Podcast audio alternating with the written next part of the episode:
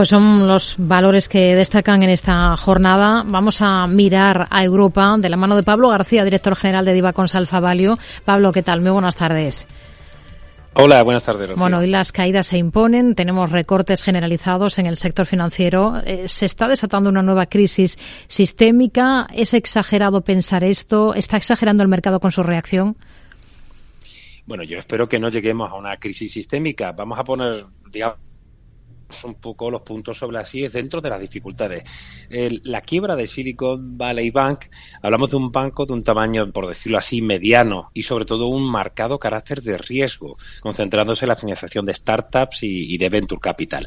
Eh, el perfil de riesgo le hacía, eh, y por su tamaño, que bueno, eh, optaron por no estar dentro de los bancos más vigilados o lo que llamamos el to be to fail o bancos de riesgo sistémico, lo cual le hacía que no tuviera que ir a los test de estrés, con coeficiente de reserva, riesgo, etcétera, ¿no?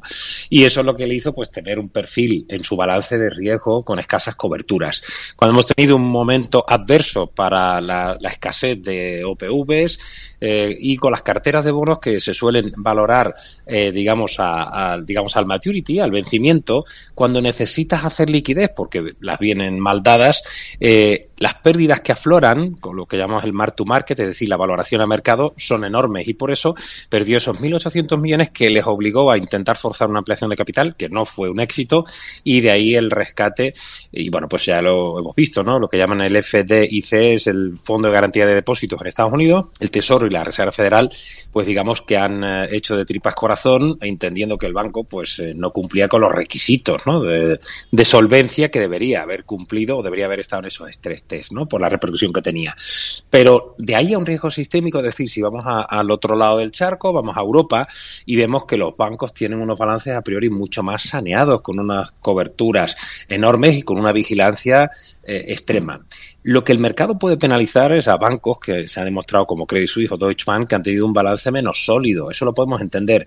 Pero el efecto contagio es, eh, desde el punto de vista real, eh, inexistente porque los bancos europeos no están expuestos a la financiación de startups en, California, pero sí es cierto que la pérdida de confianza en el sector en su conjunto pues se ha, eh, corrido como la pólvora. Quizá mm. excesivo el castigo, ¿no? Pero los bancos llevaban rebotando desde el 12 de octubre y hemos tan solo perdido un tercio de esas subidas.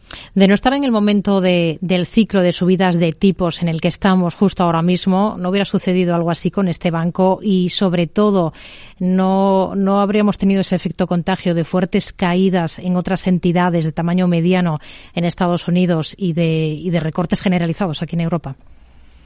Bueno, a ver, un, un banco, como cualquier compañía, puede tener problemas en cualquier momento, pero obviamente en un entorno de subida de tipos y de dificultades para el sector tecnológico, si yo estoy ahí, estoy en el centro del huracán, ¿no? Y de hecho, ojo, porque se abre otro, otra historia, y es que las subidas de tipos no se pueden detener, ¿eh? porque puede haber una suspensión temporal, como estamos viendo en el discurso un poco a, medio, a medio fuego, ¿no? De, del señor eh, Jerome Powell, ¿no?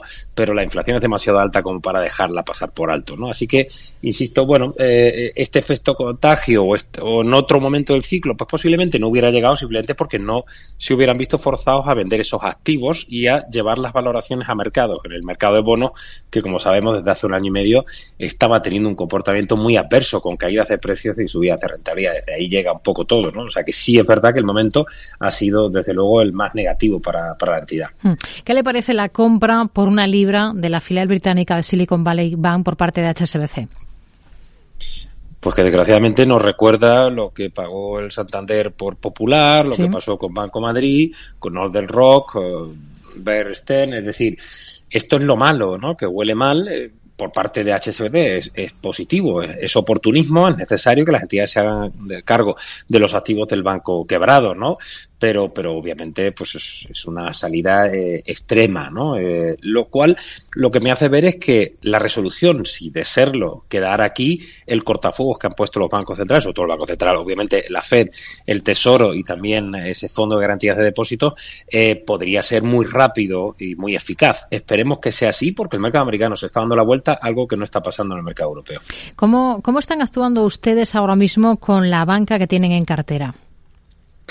Bueno, de momento es cierto que nosotros teníamos, estábamos posicionados en Santander, en BNP, habíamos comprado algún ETF de bancos en, las carteras internacionales. No hemos deshecho posiciones. Es cierto que obviamente esto eh, nos lleva a que las plusvalías tan fuertes que teníamos desde hace unos meses se han recortado prácticamente un 40%, un 30-40% esas plusvalías, ¿no? Pero, pero si tenemos bancos sólidos en balance, como los que he nombrado, yo creo que hay que confiar en el, en el sistema, ¿no? Las moras no están incrementándose de forma importante y mientras que el banco no se vea forzado a, digamos, a deshacer posiciones y llevarlos a liquidez, sobre todo la cartera de bonos, eh, el, el, sistema funcionará y de momento, bueno, pues estamos manteniendo la calma y confiando en la, en la eficacia de estas medidas que están tomando los bancos centrales. Pablo, más allá de la banca, hoy tenemos, por ejemplo, resultados del fabricante de vehículos deportivos alemán Porsche. No sé qué le han parecido sus eh, cuentas, sus resultados. Bueno, después de ver el sector autos, que lo ha hecho extremadamente bien este año con unas cifras eh, fantásticas, es verdad que esperábamos un poquito más. Tan solo han quedado ligeramente por debajo de lo previsto. Además, Porsche es una compañía que no da demasiados datos. Las ventas han subido un 14%, no es que esté mal, pero sí es verdad que queda un poquito por debajo. También el beneficio operativo con ese más 27% y el margen.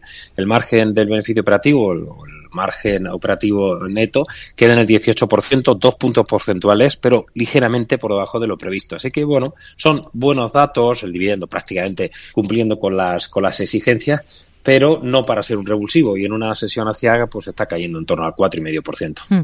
¿Qué visión tienen ustedes para una compañía como Deutsche Post, la firma alemana de servicios postales y de logística?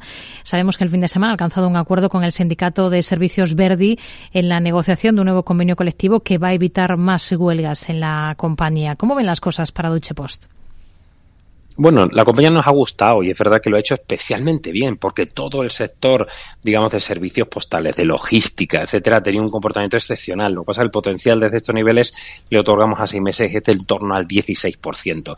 Y todos los acuerdos con los sindicatos son positivos. Ya hemos visto aeropuertos como el de Berlín colapsados por las huelgas y Alemania la situación está muy complicada con una inflación del 8,7% y muchas negociaciones. Con lo cual, llegar a un acuerdo con los sindicatos en, en Alemania es una buena noticia para una compañía bien gestionada pero es cierto que si hay una desaceleración económica importante, como estamos viendo en Europa y en concreto en Alemania, la compañía va a sufrir.